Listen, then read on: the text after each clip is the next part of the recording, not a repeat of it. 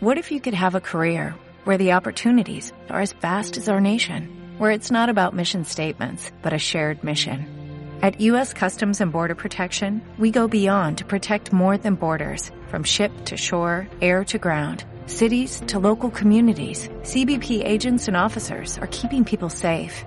Join U.S. Customs and Border Protection and go beyond for something far greater than yourself. Learn more at cbp.gov/careers.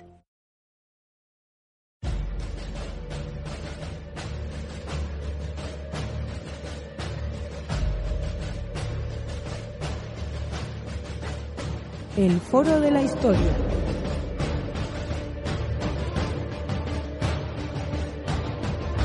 El pasado tiene mucho que contar.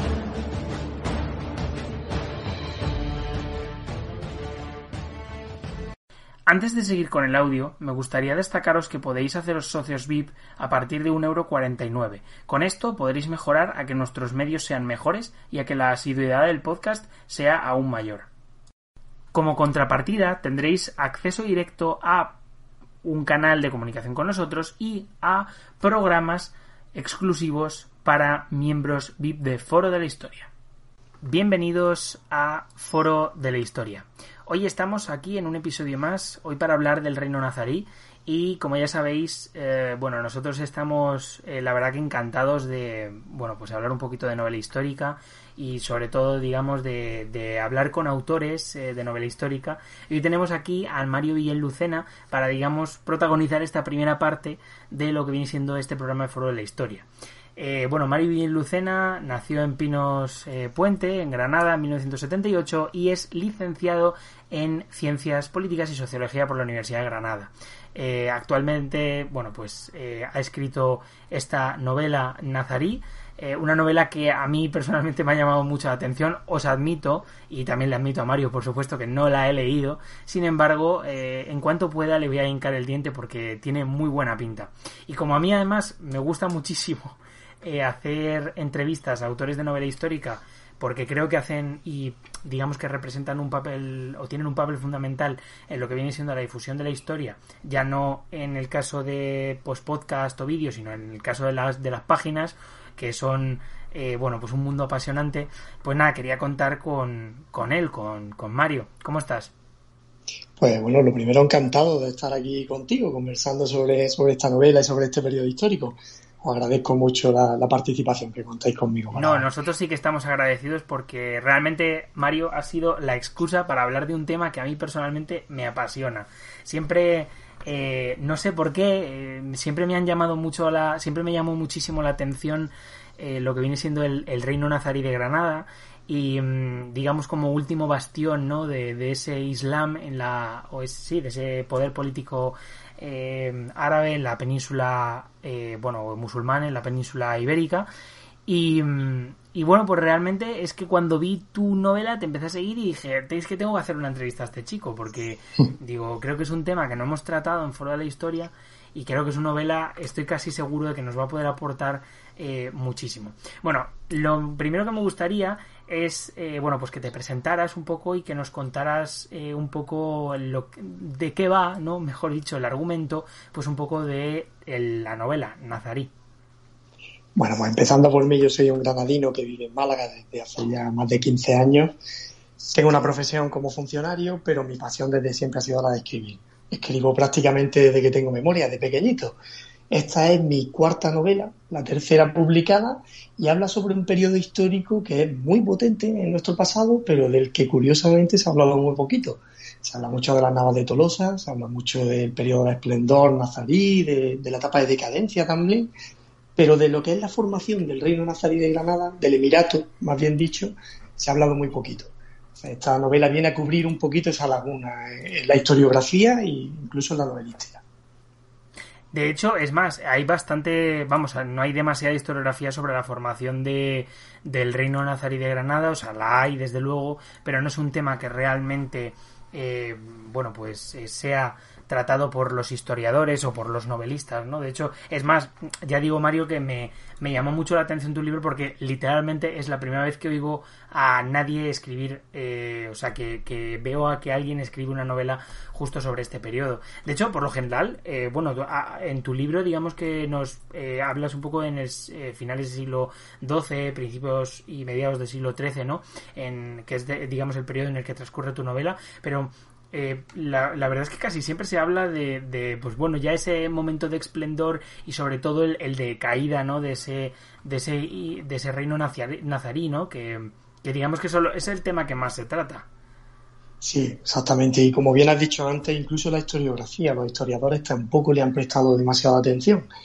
He tenido la suerte de que en contacto con la Universidad de Granada sí hay una una doctora en historia que lo ha tratado en particular, se llama Bárbara Boloix, y ha estudiado el nacimiento de la dinastía nazarí y la formación de este emirato, del Emirato Nazarí de Granada. Y por ahí he podido recopilar algunos textos y, estudiarlo mejor, más en profundidad. Pero hay muy poquito publicado sobre el origen de esta dinastía, de este emirato. Es complicado encontrar documentación sobre ello. Y en novela, que yo sepa, hasta ahora tampoco había ninguna novela escrita sobre, sobre este periodo. Eh, curiosamente un periodo apasionante. Bueno, del lado andalusí está la formación del Emirato Nazarí, pero del lado cristiano también tenemos a personajes tan potentes como Fernando III, su madre Berenguela, la unificación definitiva de Castilla y León. O sea que es un periodo bastante interesante y atractivo de nuestro pasado y que no sé por qué se ha ignorado un poco. Pues muchísimas gracias, de hecho, por tratarlo, porque lo dicho, hay que, hay que intentar, digamos, eh, llevar a la población y a la gente, digamos, este, este tipo de, de historias que están más bien olvidadas.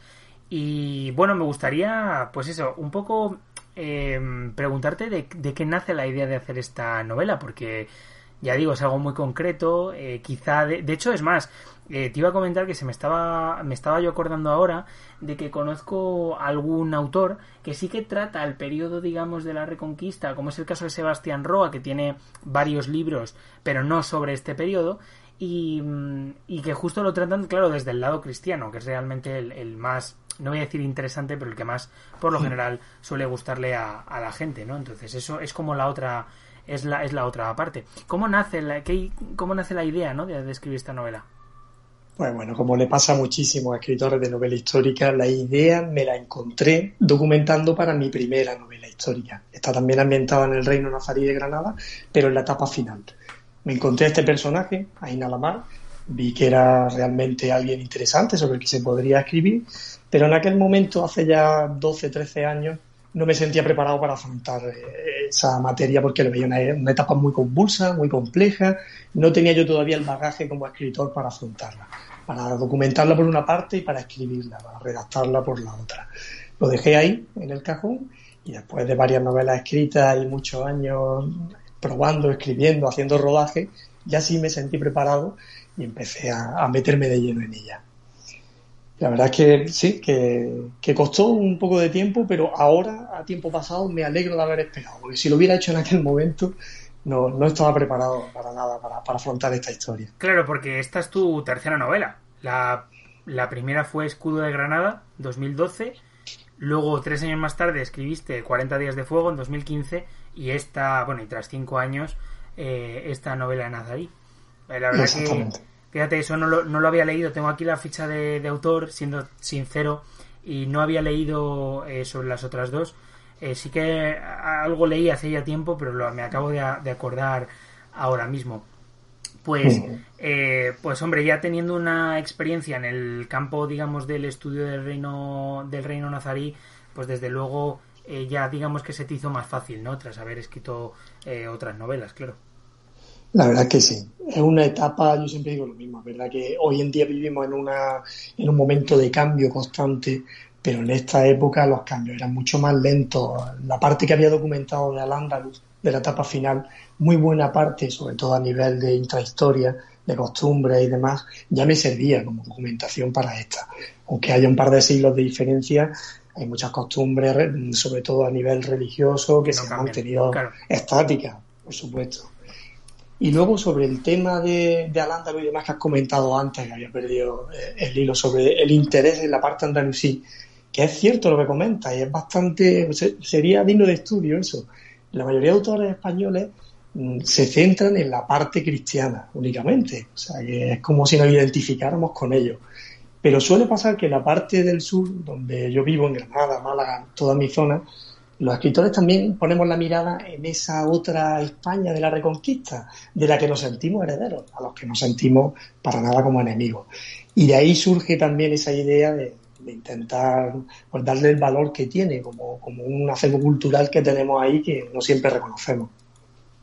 Sí, bueno, desde luego está claro que está claro que nosotros venimos eh, en buena parte también del, de, digamos del, de los musulmanes que estuvieron aquí durante afincados durante más de siete siglos. Creo que es un periodo de la historia que no se debe olvidar y que de hecho se debe recordar.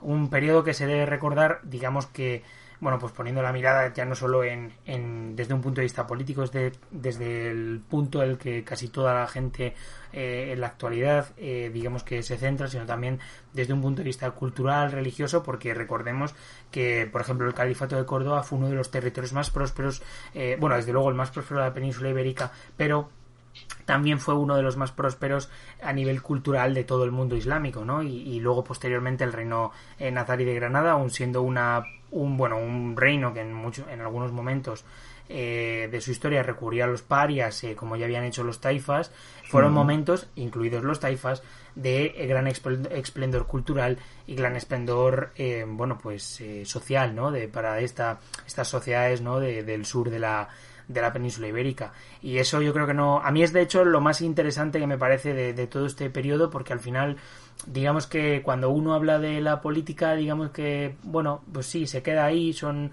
batallas, son tal, pero también hay que ver que detrás de todo eso Em, las sociedades avanzan, eh, se crean códigos de medicina, códigos de, eh, digamos, de, pues eso, de, mm, pues eh, hablando de la agricultura, de cómo los campesinos deben cultivar y todo esto, digamos que no, no todo son batallas, quiero decir, hay muchas más cosas. Y, eso, digamos, los, los em, em, bueno, los, los poderes musulmanes de la península ibérica, la verdad que nos aportaron grandes cosas que en la actualidad, de hecho, nos sirven. O sea que es algo que, pensamos que el pasado no está como muy lejano y que no nos importa para nada, pero nosotros en nuestro, en nuestro idioma, nosotros en nuestras costumbres, nosotros tenemos un montón de costumbres eh, que, o mantenemos costumbres que ya en esa época no se digamos que estaban. Exactamente, vamos, estoy totalmente de acuerdo contigo. Como has dicho antes, yo soy sociólogo también por formación y reivindico mucho eso en la novela. Se echan falta incluso los autores que tratan el mundo andalusí que profundicen en costumbres, incluso en esa esencia del pueblo andalusí. Se habla de acontecimientos, de batallas, pero no se profundiza en la manera de ser del pueblo andalusí. Tenemos un montón, como tú has dicho, de, de legados a nivel de idioma, a nivel de costumbres, de gastronomía, cosas de las que ni siquiera somos conscientes. Cuando repartimos los platos en las comidas, en un primer plato de ensalada o de sopa, un plato ligero y un segundo de carne o pescado, eso viene de herencia de Aranda, Es decir, ya lo trajo de la corte de Arabia a, Córdoba y caló en nuestra sociedad y a través de la nuestra entró en Europa. El uso de prendas con colores diferentes para verano e invierno, colores claritos para verano y los oscuros para invierno, eso no viene del mundo cristiano, eso viene del mundo andalusí y que a través de, nosotros en el resto de Europa y en el resto del Occidente. O sea que hay de verdad un, legado cultural enorme, inmenso y que no acabamos ni siquiera de reconocer a veces. Y eso lo reivindico un poco también en, esta novela. Respecto a los personajes, ¿qué nos podrías comentar sobre ellos? Porque digamos que, bueno, en muchos casos, eh, autores, por ejemplo, como el que te comentaba antes, Sebastián Roa, eh, digamos que utilizan personajes históricos un poco para eh, bueno, pues para, digamos, eh, para realizar la acción ¿no? de la novela, para que ésta vaya transcurriendo, siendo los personajes principales, eh, digamos, personajes que, que existieron de verdad. en tu caso, ¿son personajes históricos o simplemente son otras personas como, yo que sé, otros libros como Santiago Castellanos que te o de Gotia de Santiago Castellanos que te digamos te encuadra en un momento eh, digamos histórico y digamos los personajes no son eh, reales como en este caso en tu libro cómo es la mayoría y los principales son reales son históricos aunque siempre, por supuesto, le das pinceladas de ficción, de datos que no se saben y que tú pues completas un poquito con, ideas que puedes tener sobre la época. Pero la inmensa mayoría son reales históricos. De hecho, el protagonista principal, Inalamar, es el fundador de la dinastía nazarí, o un personaje histórico y fue el primer rey del Emirato nazarí de Granada, el primer emir, por decirlo de alguna manera. Y de la otra parte, Fernando III igualmente. Toda la corte que le rodea y demás personajes suelen ser reales. Esto no quita que haya un montón de, personajes secundarios también que aderezan un poquito ese armazón argumental y que, completan aportando una mirada hacia el pueblo llano, hacia esa, intrahistoria que he comentado antes, la vida cotidiana en esa época. Vale, por supuesto, eh, esto es algo que ya habíamos visto en otras novelas y que por eso me, eh, quería preguntarlo porque me llamaba mucho la atención, ¿no? Porque al final, eh, ¿qué problemas? Bueno, porque uno al final sobre estos personajes históricos encuentra información y sobre todo encuentra datos y bueno, ya has comentado que justo habías utilizado diversos eh, manuscritos y datos que te habían dejado a disposición la Universidad de Granada, bueno, y, y digamos que ciertos eh, colegas, ¿no? De allí.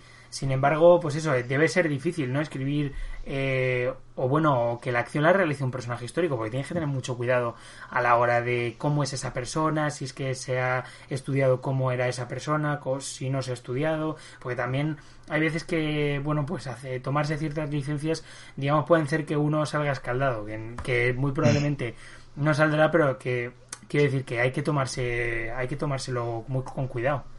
Sí, es fácil meter la pata en un personaje histórico del que te separan tantos siglos y sobre el que no hay una documentación muy precisa. Es fácil equivocarse en algo. De todas maneras, en este personaje en particular he tenido la suerte, eso para un escritor es una fortuna, de que hay pinceladas de sus rasgos de personalidad. Ah. Son rasgos importantes, pero no está definido al completo. O sea, hay, hay una documentación muy fragmentada.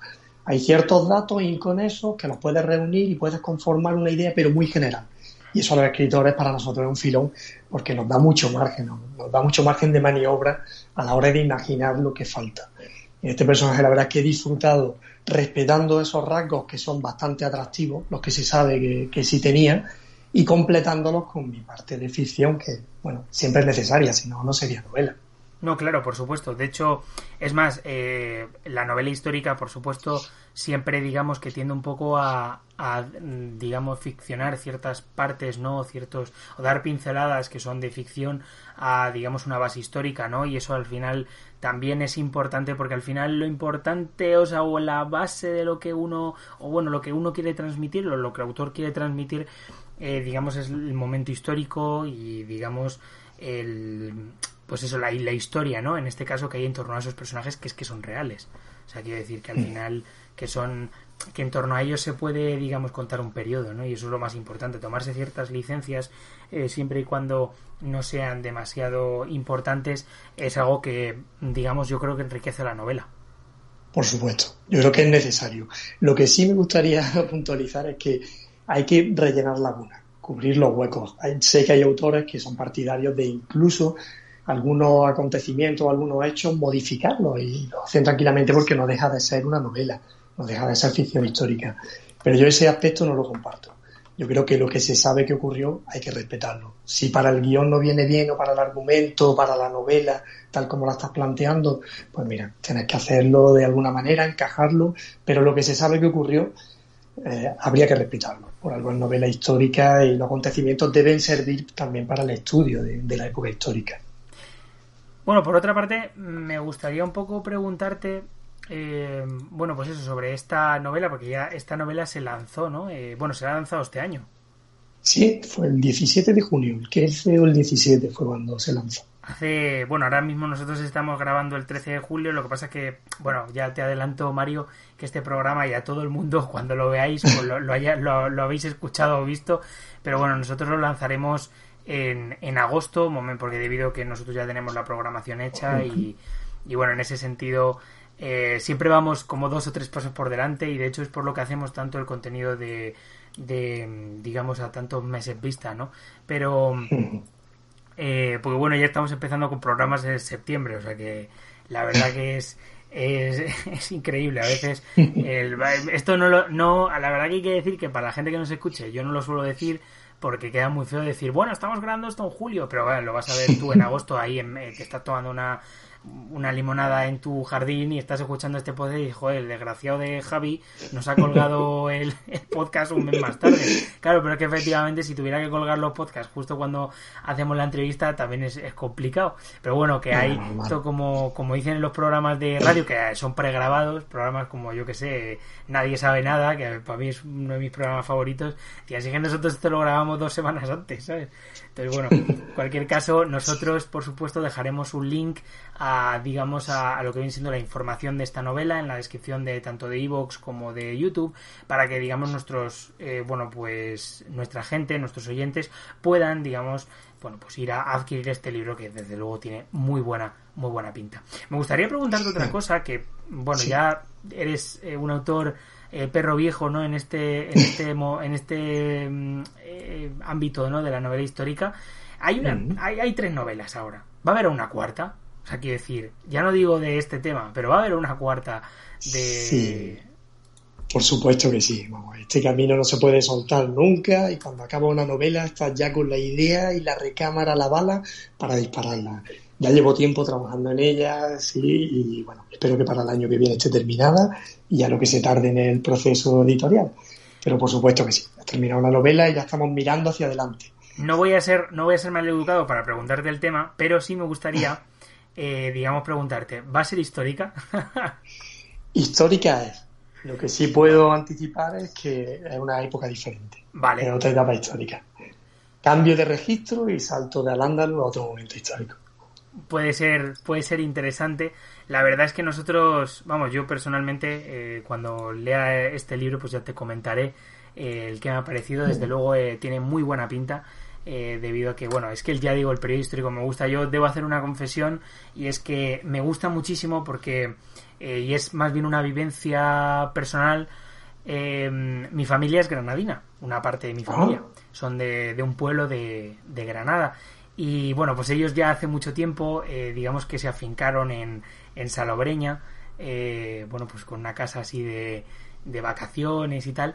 Y muy interesante porque en, en Salobreña hay un castillo que fue una fortaleza eh, no sé si lo conoces, es Salobreña. Que fue, fue cárcel durante mucho tiempo. Sí, fue cárcel durante mucho tiempo y, eh, bueno, pues un poco como mi padre también le gusta mucho la historia y tal, siempre que nos llevaba al castillo, nos llevaba y como tiene también, son de estas fortalezas que fueron, digamos, utilizadas desde de esta época, pues siempre me, me nació esa curiosidad, ¿no? De estudiar ese periodo musulmán, que, bueno, pues que es, es, cierto que, es, que es, muy interesante y que en el que mucha gente no se, no se centra. Entonces de ahí nace, bueno, pues también el interés, ¿no? De, de hacerte aquí esta entrevista, que yo creo que, que el interés personal, desde luego. Qué curioso, bueno, y me alegra mucho que te interese y espero que cubra las expectativas la novela. No, desde luego. me lo contará cuando lo leas. Estoy, estoy casi seguro de que sí, vamos, completamente seguro. Y de hecho, bueno, pues nada, eh, ya para finalizar lo que viene siendo la entrevista, darte las gracias por, por estar aquí. Ha sido una entrevista breve, pero creo que bastante intensa, en la cual, digamos, pues bueno, pues hemos podido saber eh, pues un poco sobre, sobre esta novela. Ya digo, una de las pocas novelas que trata el periodo eh, bueno, pues eh, Nazarí, ¿no? Que es, que es realmente interesante. Y nada, darte muchas las gracias por estar aquí, porque creo que, bueno, pues eh, ha sido fructífero. Y esperamos que cuando el año que viene saques esa novela de la cual no sabemos el tiempo, pero de la cual yo creo que va, a ser muy interesante seguro y podremos nosotros sacar un programa en torno a esa novela, pues espero que te acuerdes de nosotros, nos llames y nos digas, oye chicos, que quiero ver si podemos hacer eh, otra entrevista, que nosotros estaremos encantados. Por supuesto. Y la gracias a vosotros por contar conmigo y por esta charla tan, tan agradable contigo y con todos vosotros. Pues muchísimas gracias y bueno, ahora vamos con la segunda parte del programa y esa discusión con Rubén acerca del reino nazarí de Granada. Muchísimas gracias. Bienvenidos a la segunda parte de bueno pues este programa en el cual entrevistamos al autor de la novela histórica Nazari, a Mario, con el cual bueno pues estuvimos conversando durante aproximadamente unos 20 minutos sobre su obra, los personajes y el contenido que creíamos que era bastante interesante y que sobre todo se ajustaba un poco al tipo de programas que nosotros queríamos hacer. Aparte de dar las gracias por estar aquí, eh, bueno, pues nos gustaría complementar esa, esa primera parte del programa con eh, lo que viene siendo un pequeño debate, como ya es habitual. Como siempre, estamos con Rubén. ¿Cómo estás, Rubén? ¿Qué tal? Hola, Javi. Muy bien, todo bien. Me gustaría decir que, que bueno, eh, Rubén está bien ahora y hace dos semanas. Y quiero decir con esto que estuvimos intentando grabar este programa y lamentablemente por problemas de directo, eh, bueno, pues no se pudo. Eh, se salió corrupto el, el, audio. Y la verdad que, bueno, pedir disculpas a Rubén, que el pobre hombre siempre le tengo aquí pringando con, con, el podcast, pero bueno, a ver si con un poquito de suerte eh, no nos arrepentimos y nos queda muy bien, porque la verdad que el, el, podcast que grabamos nos salió estupendamente bien. Bueno, vamos a hablar sobre el reino eh, nazarí, el, el, comienzo del reino nazarí. ¿Qué nos puedes comentar tú, Rubén, sobre esto? Porque además eh, tú ya, eh, bueno, tienes, aparte de porque hiciste varios cursos y tal, que ahora contarás, tú ya tenías una, o bueno, te estuvieron dando clases sobre este tema, ¿verdad? Sí, exacto. Yo tuve, tuve la suerte de estar en un, en un curso que organizó la UNED, el Alhambra, dentro de la Alhambra. Era, evidentemente era orientado sobre todo al arte, al arte nazarí, que es espectacular, eh, todo lo que puedes ver en la Alhambra. Y bueno, luego he hecho algún curso también sobre que da la Universidad de Granada, sobre, sobre Alhambra, sobre la historia, sobre el patrimonio, y evidentemente te sumerges totalmente en, un, en, el, eh, en el reino nazarí que me parece apasionante para mí.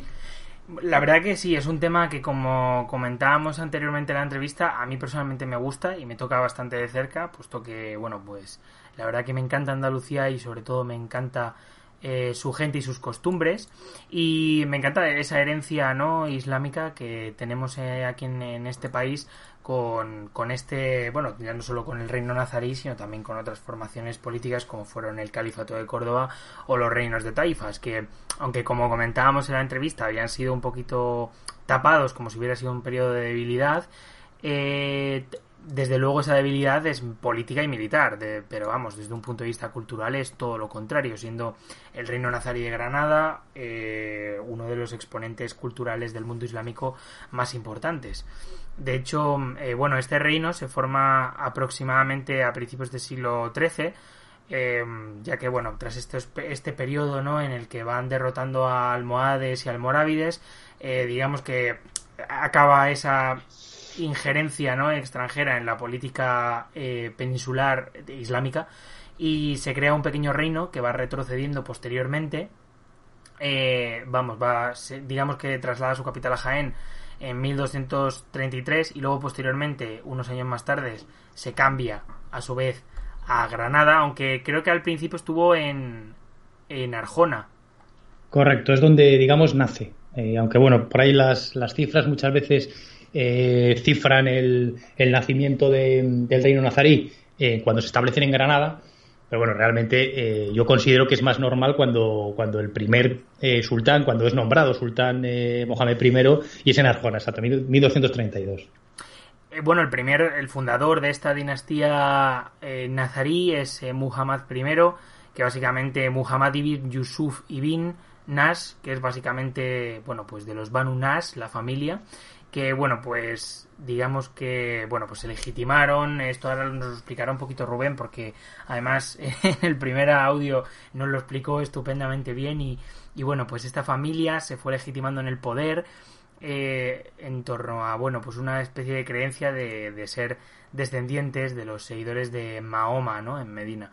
Entonces eh, bueno pues así se legitimaron su poder y bueno, la verdad es que se creó un reino que durante mucho tiempo fue próspero, eh, tuvo una población también muy abundante, aparte de un montón de recursos mineros y eh, bueno, pues recursos artesanos muy importantes, eh, ¿no? Que, que al final pues hicieron de este reino una potencia económica quizá un poco frustrada por lo que viene siendo la, el pago de las taifas que llegaron a suponer un ingente no eh, dinero dentro de lo que viene siendo de las arcas del reino nazarí.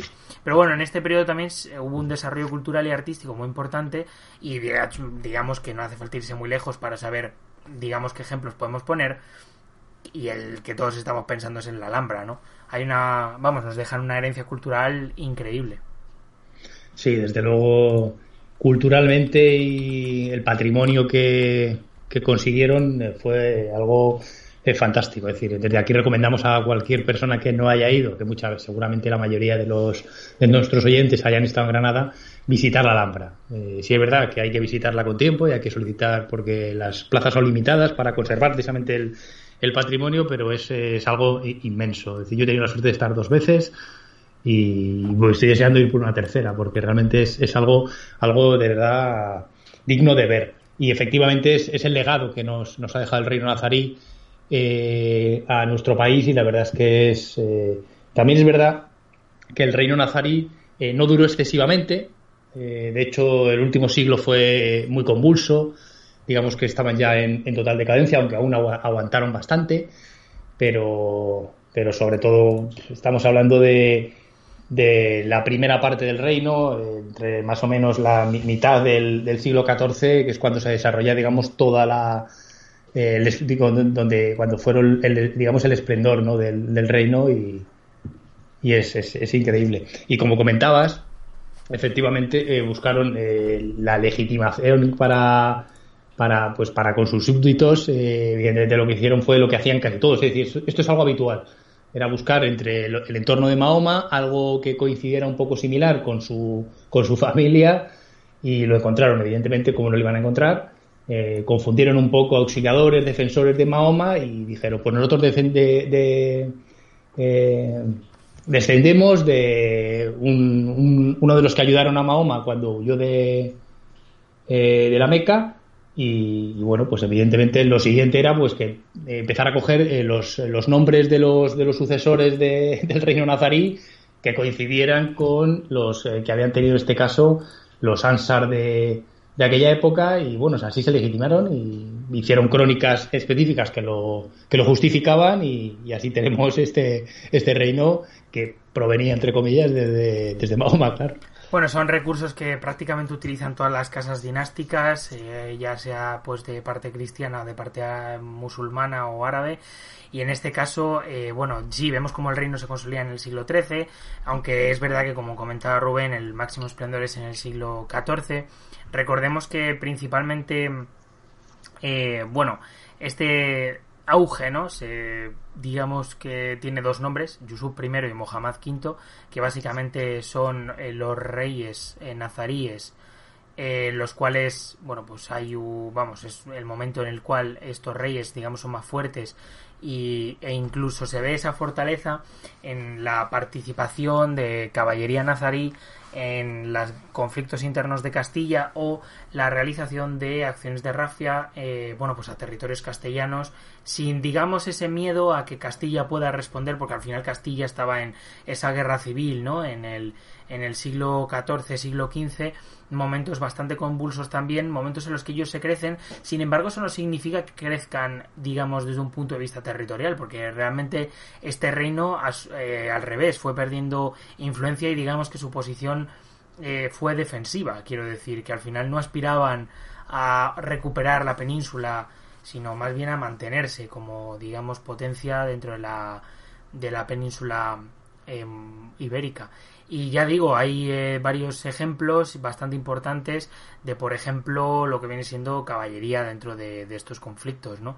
Y es más, de hecho, eh, lo que viene siendo ya en el siglo XIV, ese momento de esplendor, eh, hay en diversas zonas, como por ejemplo Alpujarra, donde podemos ver que incluso el ejército nazarí llegó a tener eh, 8.000 caballeros, eh, un alrededor de unos 75.000 ballesteros y aproximadamente una serie de unos 50.000 hombres eh, en milicias, ¿no? De hecho, es más, muchas de estas milicias luego eran reclutadas a su vez en el norte de África de diferentes tribus bereberes y, y bueno, pues van a ser incluso una guardia personal, ¿no? De los reyes, que eso también es bastante importante de destacar. Eh, y bueno, luego desde el punto de vista económico, me gustaría decir que este reino, aunque tiene, digamos, una prosperidad económica durante, pues eso, el siglo XIII y siglo XIV, es importante destacar que eh, también en estos momentos, eh, digamos que sufren lo que viene siendo una serie de pagos que deben hacer a las autoridades cristianas, bueno, al Reino de Castilla, a los reyes castellanos eh, y aragoneses incluso, pues para digamos, librarse ¿no? de esas acciones bélicas contra ellos. Entonces estas acciones, o esta, estos pagos, mejor dicho, en cuantía, llegaron a superar eh, más del 50% de lo que viene siendo la, lo que llamaríamos hoy la economía nazarí, ¿no? De, ese, de esos productos, ¿no? De esa riqueza que circulaba por, por el propio reino. Y es interesante porque hay algunos artículos, de hecho hay varios en academia.edu que son bastante buenos y son, son bastante interesantes, ¿no? Sin embargo, ya digo que para que veáis que este reino era bastante próspero, pero que sin embargo no podía competir con Castilla, es cierto que estos pagos a veces llegaban incluso a suponer un 2% de los ingresos de Castilla. Quiero decir que para lo que para Granada suponía mucho, para este reino nazarí era una barbaridad, para Castilla suponía prácticamente nada. Sí, de hecho, ya los. Digamos que con Mohamed I ya fue el primero que firma un tratado de vasallaje con, el rey castellano y es cuando empiezan a entregar tributos. de hecho, eh, incluía, por ejemplo, la entrega de Jaén, ¿no? Ya estaba establecido, evidentemente, en Granada. Y evidentemente. Eh, la estabilidad fue muchas veces eh, alineada pues con la buena relación con el rey castellano normalmente, que es con el que tenía, que tenía frontera. Y, por ejemplo, eh, como has comentado, en, con Mohamed V, pues evidentemente apoyó a Pedro I en la guerra, en la guerra civil y evidentemente luchó eh, a favor de, Pedro I, ¿no? cuando le enfrentó al Trastámara. Hmm. Pero, pero digamos lo mismo que, que Mohamed, su primero para mí es el, el principal monarca de la dinastía, digamos, el máximo esplendor eh, bajo, bajo Yusuf I. De hecho, eh, bajo, eh, bajo este monarca, bajo este sultán, se, se construyeron las, digamos, las principales, la Alhambra, por, es una similitud un poco del poder frente al desarrollo de la Alhambra. Los principales palacios, por ejemplo el de Comares o las principales puertas también se desarrollaron con Yusuf. También con Mohamed V, el famoso Patio de los Leones. Pero ah. digamos que ya con Mohamed V ya fue destronado, Pedro I le volvía a poner en el trono. Es decir, ya a, raíz del final de Mohamed V ya empiezan los problemas. Con lo cual, digamos que es el máximo esplendor y el comienzo de la decadencia, que duraría un siglo y terminaría, más de un siglo, y terminaría pues eh, bastante complicado, ¿no? Eh, porque el siglo XIV de. Eh, el siglo XV de, de, los, de los nazaríes fue, fue muy, muy convulso. Muy convulso. Desde un punto de vista, bueno, de arquitectónico, todo el mundo recuerda la, Alhambra. También tenemos, como ha dicho Rubén, eh, puertas y otro tipo de edificaciones. También tenemos, por supuesto, esa reedificación de fortalezas, eh, bueno, pues almorávides y almohades que habían estado, digamos que, bueno, pues eh, que se seguían utilizando, ¿no? Después de, como, desde un punto de vista defensivo. De hecho, me gustaría que si tenéis la oportunidad de ir a la provincia de Granada, hay un eh, pequeño pueblo que se llama eh, Salobreña, que tiene un castillo muy interesante que fue cárcel durante un tiempo y que, bueno, pues ahora ha sido rehabilitado y se puede, eh, digamos, visitar. Además, si no recuerdo mal, Creo que no es gratuito, eso sí, pero creo que la visita está muy bien ya no solo por la posición elevada en la que está el castillo, que es que se ve literalmente todo el pueblo y es, es una pasada. Esa es mi recomendación personal, como, que además Salobreña lo, conoce, lo conozco bastante bien y es un pueblo súper interesante. También, como he dicho, em, bueno, pues sí, efectivamente eh, se sabe bastante sobre esta época, sobre todo, eh, digamos que el reino nazarí de Granada no participa de una manera activa en lo que viene siendo esta política castellana. Y también debemos decir porque había un, hay una cosa que mm, quizá no hemos destacado y es el tema de las administraciones. O sea muchísimas de las o sea, las administraciones que digamos tenía el califato de Córdoba o incluso que habían digamos dado continuidad en ese periodo de taifas esas, esas administraciones se mantienen durante el reino nazarí de Granada lo que supone al final pues un poco el hecho de es una continuidad no es verdad que lo que pasa que en torno a una dinastía que ya es está un poco venida menos desde un punto de vista territorial y económico, pero eh, los cargos más o menos suelen ser los mismos que, habían sido ya en, en, por ejemplo, el Emirato de Córdoba. Exacto, es que al fin y al cabo el reino nazarí parte de una taifa. Claro. En la taifa de Arjona que se hace fuerte, que es eh, probablemente no es que se haga, no solo se hace fuerte, evidentemente que es de las pocas que son capaces de resistir el empuje de reyes castellanos como por ejemplo Fernando III. ¿no? Entonces, es decir, estamos hablando de de eh, eh, que se desmorona el Imperio Almohade tras las Navas de Tolosa. también es verdad que, aunque este podcast eh, será emitido más adelante. Hoy, concreto, hoy es eh, 10 de julio, que es el, el, día que se celebró la Nave Tolosa, con lo cual también es una, una efeméride curiosa, ¿no? Entonces, a raíz del desmantelamiento del Imperio Almohade, pues las taifas tuvieron que volver a luchar cada una por su cuenta, y eso era debilidad. Y esta, pues eh, fue la que se mantuvo, y evidentemente, pero estamos hablando de la, las raíces de una taifa normal y corriente, con lo cual, administrativamente, políticamente, eh, todo se mantuvo. Evidentemente se amoldó a un, a un nuevo reino, pero la base, evidentemente, se mantuvo, claro. No, y bueno, ya para finalizar un poquito lo que viene siendo este debate bastante corto, eh, bueno, decir que creo que es un tema que realmente no se ha tratado mucho, como comentábamos antes, tampoco hay eh, una serie, o sea, hay estudios evidentemente sobre esto, de hecho es más, hay bastantes artículos relacionados desde un punto de vista económico, o sea, analizando desde un punto de vista económico eh, cómo afectaron estos taifas, ¿no?, al reino de al reino nazarí de Granada. Pero bueno, desde luego creo que es un tema que a día de hoy está un pelín olvidado y personalmente yo creo que es porque en general el periodo islámico es, es algo que, bueno, pues en la actualidad, eh, no sé si porque somos una, vamos, un estado que, bueno, pues con una corriente cristiana muy importante, eh, no sé si es que se da primacía a las iglesias o no, pero bueno, en cualquier caso hay, por ejemplo, diversas excavaciones y tal que desde mi punto de vista creo que deberían potenciarse, como es el caso de Medina Zahara o incluso, bueno, pues la recuperación de diversas, diverso patrimonio no vinculado a, al Andalus. Ya digo, esto sin, sin meternos evidentemente en polémicas, pero creemos que, vamos, al menos yo creo que se debería de meter un poquito más de esfuerzo en esto porque al final el, el mundo islámico es, es, una parte fundamental de nosotros mismos eh, y de nuestra cultura principalmente porque es que hemos adoptado culturas, como decía Mario antes, hemos adoptado, perdón, eh, lo que vienen siendo, eh, joder, costumbres de, de este mundo, literalmente. Sí, nosotros hemos, digamos que hemos bebido las tres culturas que hemos tenido aquí. Es decir, eh, tanto la musulmana como la cristiana como la judía. Y tenemos partes, evidentemente nuestras raíces son cristianas, pero tenemos una influencia enorme tanto de unos como de otros, con lo cual eh, estoy contigo. Además, a mí particularmente al me apasiona. Eh, visitar Córdoba, por ejemplo, o visitar Medina Zahara es algo inmenso. Dentro de que Medina Zahara, desgraciadamente, está bastante debilitado porque fue destruida, pero conmemorar aquellos tiempos, aquel esplendor de, del califato, de verdad me parece algo apasionante. Y muy recomendable visitar, claro. Ah, sí, efectivamente. De hecho, Córdoba es una experiencia que desde mi punto de vista es fundamental. O sea, para mí, a mí me encantó. De hecho, bueno, esto aquí sea a lo mejor sí me meto un poco en polémica, pero hostias, a mí cuando entré en la mezquita de, de Córdoba a ver la catedral ahí en medio, dije, hombre, evidentemente esto es historia, ¿eh? O sea que pero a mí me sentó muy mal, ¿eh? Sí, no, no pega, no pega. No, es una cosa un poco... O sea, me sentó muy mal en el sentido porque la catedral también es de la misma época, o sea, quiere decir que es cuando se, que, que no es una catedral que se haya construido en el siglo XX, es una catedral, si no recuerdo mal, que se construyó también en la Edad Media, Edad Moderna, y eso al final es historia, ¿no?